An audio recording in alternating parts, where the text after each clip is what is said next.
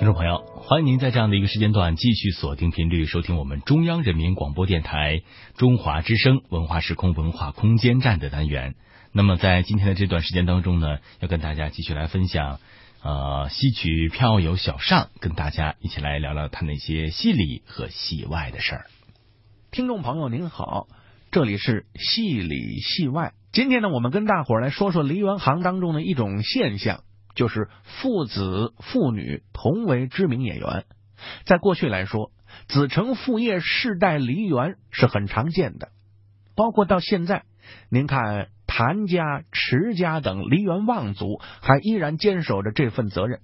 谭家从谭之道到谭正言已经是七代了，那么池家至少是十代梨园了。那么这个子承父业、女承父业也有不同的情况，有的属于刻意培养的，有的呢则是不得已而为之，还有些个呢是自己的选择。今天我们要跟您说的是京剧严派创始人、一代宗师严居鹏先生和他的女公子严慧珠的故事。那么严氏父女都是京剧历史上响当当的名家。说到严居鹏，就必须要提到他的身份——票友下海。什么是票友呢？我们熟悉京剧的朋友肯定知道，但是还有一些听众啊，可能不太熟悉京剧的名词，咱们得解释解释。票友指的是有一定水平的戏曲业余演员，这里面可以包括舞台上扮演角色的演员，还有演奏员。业余演员可以直接称为名票，说业余喜欢操琴拉胡琴，可以称为琴票。这票友啊，得有一定的水平才行的。虽然水平比较高，但是只要是票友，都不能以专业演戏为生，不能靠这个吃饭。喜欢这个行业，喜欢这门艺术，愿意花钱投名师、访高友、学习技艺，这就是票友。严居鹏最早是吃公家饭的，就是公职人员。他曾经在清朝的理藩院、民国以后的蒙藏院任职。他家里头啊。那应该说是士大夫阶层，祖上曾经当过清朝的高官，往上倒两三代啊，也有做官的，所以他的出身是比较好的。他也毕业于清末的陆军贵胄学堂，是很有社会地位的人。严居鹏喜欢京剧，除了平时唱一唱清唱雅集之外，还非常喜欢登台演出，化上妆做剧中人。那么他是专学谭鑫培。成为了当时的谭派名票，谭鑫培这是一代灵界大王啊！当年余淑妍和严居鹏都喜欢模仿谭鑫培，专学谭鑫培，两个人之间还常有盘桓切磋。那么后来呢，也正是严居鹏、余淑妍二位成为了传承谭派的领袖人物，也各自形成了自己的流派——严派、于派。下面我们跟大家说说严居鹏怎么下海的，就是怎么由业余演员转向专业演员的。上个世纪二十年代初，梅兰芳到上海演出，老生呢是鼎鼎大名的王凤清，凤二爷。这个凤二爷当年提携梅兰芳在上海成名，所以梅先生一直对凤二爷非常的重视。同行之人当中就有这位票友严菊鹏。严菊鹏还带了一位琴师，也是鼎鼎大名啊，就是陈彦恒。那么当时贴广告也好，宣传也好，是在陈严二位名字下面加了一个“君”字，表示非职业化。什么意思呢？就是他们是票友，不是专业演员。我们现在经常看一些个戏单呐啊，历史资料啊，能够看到这个“军”字，严菊鹏军，严军菊鹏这种写法。这种用法是为了和专业演员表示区别。票友是玩啊，是清高的。那么还要说到严菊鹏这个名字，并不是他的本名，也是根据他票友身份起的。梨园行又称菊坛，您比如说有时候称某位名家菊坛精英，就是说他是名家。菊坛的朋友。那就是非常喜欢梨园界的这些事儿，梨园界的这些记忆啦。严菊鹏这么一个名字，表示跟菊坛、跟梨园界很亲近，是朋友。严菊鹏跟着梅兰芳到上海，就等于下海了。严菊鹏的志向也正在于此，在上海唱的非常的红，那么也就顺势转为专业演员。回到北京之后，自组班社，挑班演出。也就逐渐的去掉了宣传文字当中那个“君”字，干脆就是贴严菊鹏三个字，也是在形式上正式宣告下海了。说到这儿呢，想起了一桩当年的典故，哎，据说是当年的一副对子，叫做“严居鹏下海，肖荣友挂牌”。严居鹏咱们前面介绍了。萧荣友也是鼎鼎大名，这是当年北京城的四大名医之首啊。萧荣友先生，他是清代为官，辛亥革命之后一直在政府里头做事。一九二八年正式弃官挂牌行医，这在当年是非常有名的一件事情。哎，严居鹏下海，萧荣友挂牌，这个对子对的还是很严谨工整的。说了半天了，下面我们请大家来听一段京剧一代宗师严居鹏的老唱片。凤鸣关，四爷，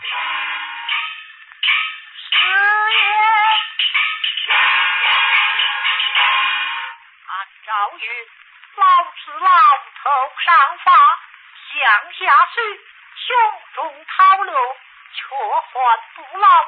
有道是，虎老雄心在，这年那么你力刚强。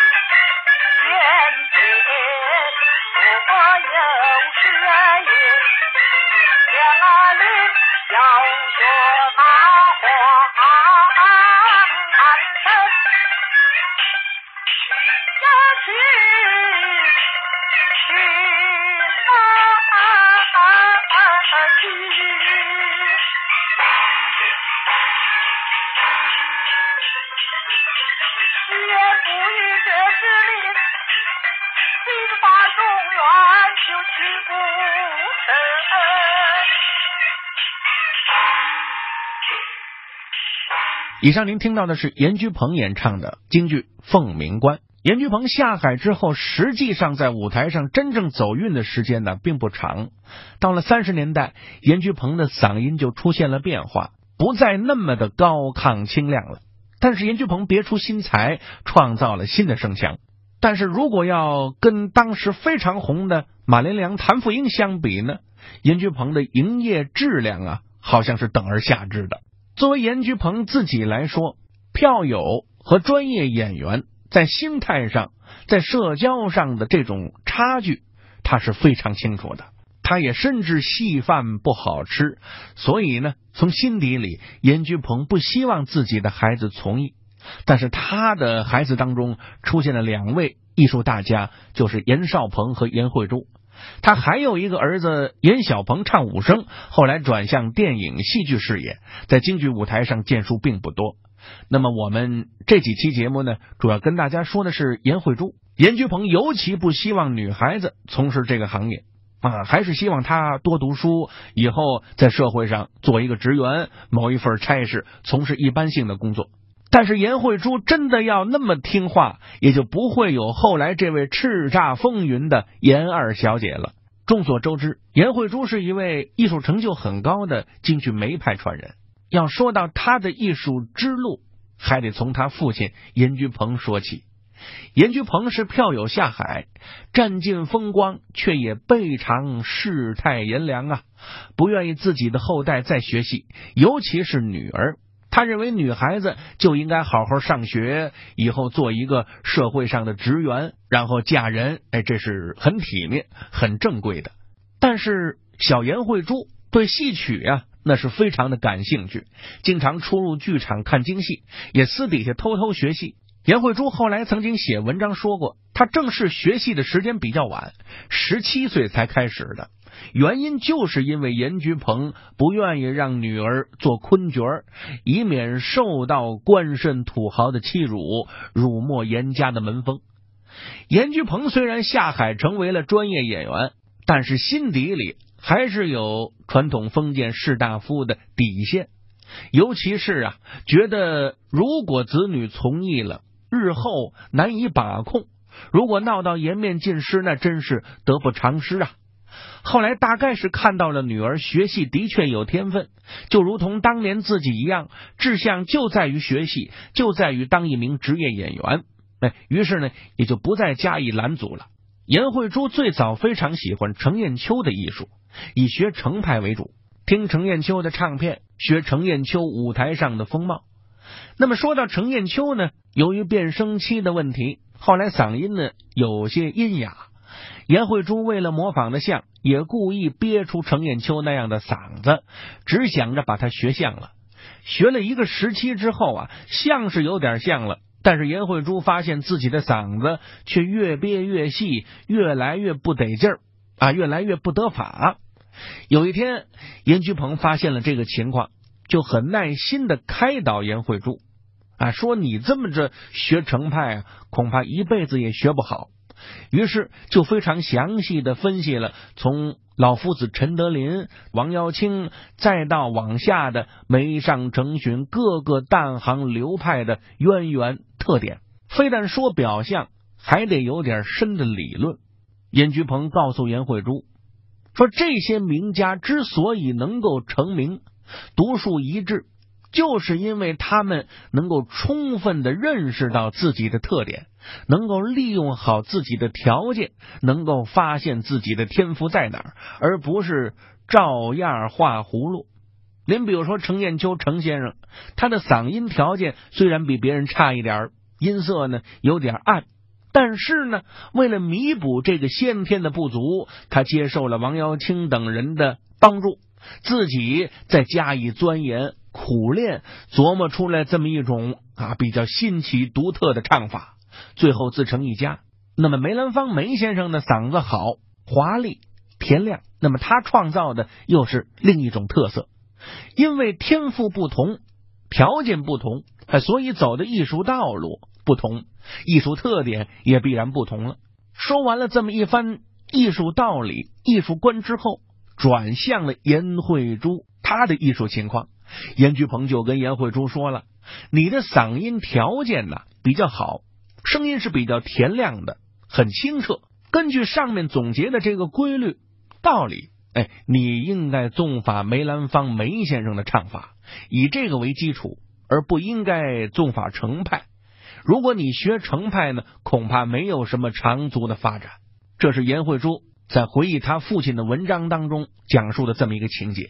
我们其实能够听到一些颜慧珠当年唱程派的资料，有一部电影，哎，《三娘教子》是由颜慧珠和严少鹏兄妹合演的。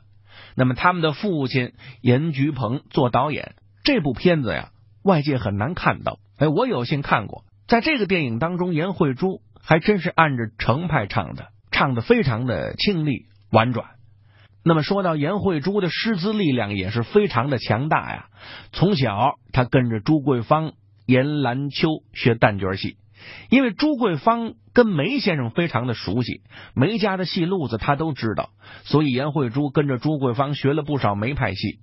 那么朱桂芳又是非常有名气的武旦刀马旦演员，所以颜慧珠的武戏非常之棒。据说颜慧珠第一次登台演出就是《扈家庄》这出戏，载歌载舞，武功身段都很繁重。年轻的颜慧珠随同自己的父亲巡回演出，她的扮相非常的漂亮，而且个头高挑，允文允武，简直是舞台之上的绝代美人呐！要论扮相、气质、外形，颜慧珠可以说超过了比她年代更早一些的张鄂云、辛艳秋等人，那在舞台上真叫一个亭亭玉立。颜慧珠和他的父亲严居鹏合演的《打渔杀家》《贺后骂殿》等等圣诞对儿戏，非常之精彩。那么前面说过了，严居鹏指导颜慧珠专攻梅派，颜慧珠又向梅兰芳的琴师徐兰元先生学习梅派的唱法，那可以说是为颜慧珠打开了一扇窗。大部分流派的特点是以唱为首的，唱的像不像最为关键。徐兰元长期为梅兰芳先生伴奏，对梅派的唱法是非常的熟悉，所以跟他学就跟对人了。到了上个世纪四十年代，颜慧珠已然是非常之红了，可谓风头甚健。一九四三年，颜慧珠正式拜梅兰芳为师，成为了名副其实的梅派弟子。可以说，他在梅派领域。出类拔萃，包括梅兰芳都承认颜慧珠是自己弟子当中成就比较高的，尤其是女弟子、女学生当中学自己比较像的这么一位。下面呢，我们就请您欣赏颜慧珠演唱的梅派名剧《霸王别姬》。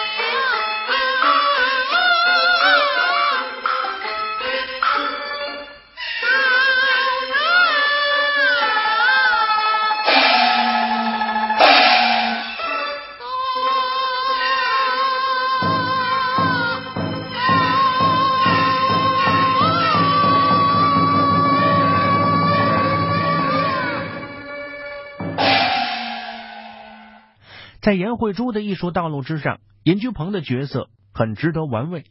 最先，严居鹏是反对自己女儿从艺的，但是女儿颜慧珠从小生性活泼，喜欢演艺，出入剧场风头甚健。而且严居鹏常年演出，经常在外，跟夫人高义安在培育子女等诸多方面有分歧。说到严夫人高义安，咱们也可以介绍一下。高义安是当时有名气的一位演员，不少电影作品当中都有他的身影。那么说到两个人的这个宝贝女儿严慧珠，打小就很有表演天赋，母亲当然是支持严慧珠走演艺道路的，父亲呢则是反对。但是女儿总归是跟母亲的时候多一些。严慧珠长大了，已经习惯了出入演出场所，而且也能唱两句，跟梨园界的人也有所交往。逐渐的，严君鹏也就听之任之了。严慧珠曾经写文章回忆自己的父亲，他很谦虚的说：“之所以能够在艺术的道路上勉强跟上同辈艺人的脚跟，除了诸位老师的尽心传授之外，另一个主要的原因就在于学戏的时候走准了道路。”收到了事半功倍的效果，而这应该归功于父亲的教诲。严慧珠还回忆说，严居鹏经常和他在瓜棚斗架之下闲聊一代宗师杨小楼的艺术，并且指导严慧珠怎么样看人家的优点，怎么样学人家的优点。从这一点笔墨，我们也能够发现，严居鹏是很推崇杨小楼的表演的。杨小楼是清末。民国时代最为出名的武生演员，可以说是武生一代宗师。他的个子高挑，按说呢，个子高的人不大容易练成边实好看的身段。但是杨小楼自己钻研出了这么一套独特的练功和表演技法，非但没有使身高成为表演的劣势，还成为了优势。杨小楼站在舞台上，就冲这大高个，就冲这个英武的扮相，那就非常的值钱。杨小楼有些看似一边顺的动作，那真是非常的漂亮，而且他有一条好嗓子，也更为难得。下面呢，我们就请您领略一下杨小楼的艺术风采，由杨小楼和鲍吉祥合贯的老唱片《长坂坡》，您就听这刚开头的一句“马来呀”，杨小楼的艺术魅力就展现出来了。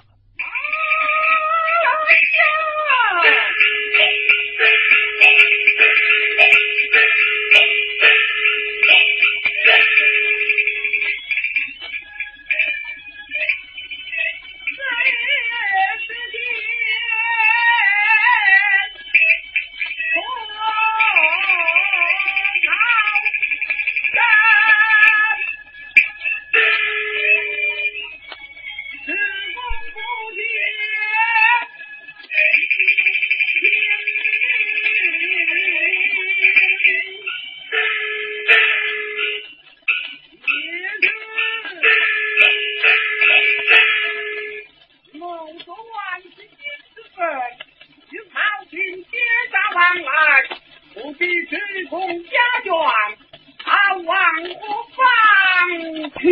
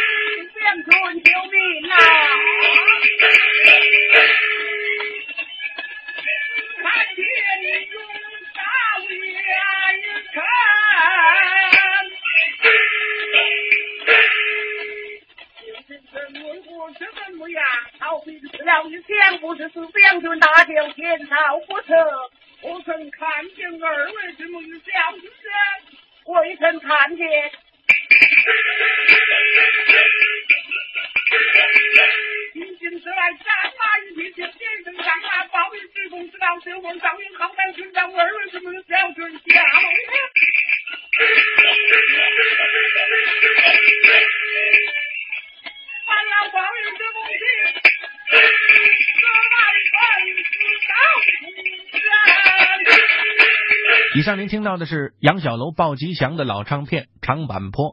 咱们接着说严居鹏和严慧珠的故事。严居鹏经历了演艺事业的起起伏伏，一度他的嗓音很糟糕，不得已创出了一些听起来颇为奇险的唱腔。虽然后来嗓音转好，但是还是未能恢复过去旧坛派领袖的地位。不过他的严家班还是足可以自豪的，尤其是他的儿子严少鹏、女儿严慧珠都非常之棒。严慧珠最早登台是一九三五年前后，一下就红了。小严的号召力绝不亚于老严。以至于后来严菊鹏发现了来看戏的观众对严慧珠的兴趣好像远远要大于自己，一度还挺郁闷。严慧珠其实也是家学渊源呐，熏也给熏出来了。大家知道他是梅派传人，当然不只唱梅派戏了，可以说四大名旦的戏都能唱。他还能反串老生，唱自家的。严派戏，上个世纪五六十年代，为了振兴严派，曾经举办过几次严派专场。严慧珠直工直令的登台演唱了严派本门名剧《让徐州》。下面您听到的就是当年珍贵的演出实况，您听听严慧珠的严派唱的怎么样。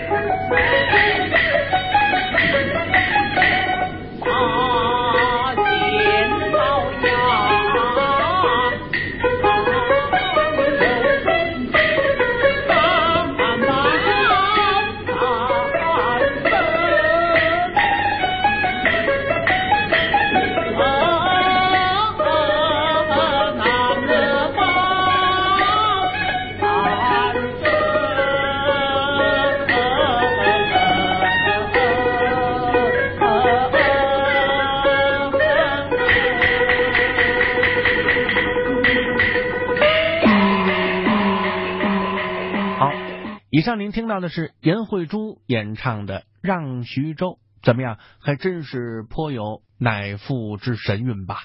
严巨鹏、严慧珠父女之间的故事，今天先聊到这儿，戏里戏外，下次再见。听众朋友，刚刚我们听到的呢，就是戏曲飘游小畅跟我们一起来聊的这些个戏里戏外的事儿。那么节目进行到这样的一个时间呢，我们今天的文化空间站也要告一段落了。欢迎您在正点资讯过后继续锁定频率，收听更加精彩的节目内容。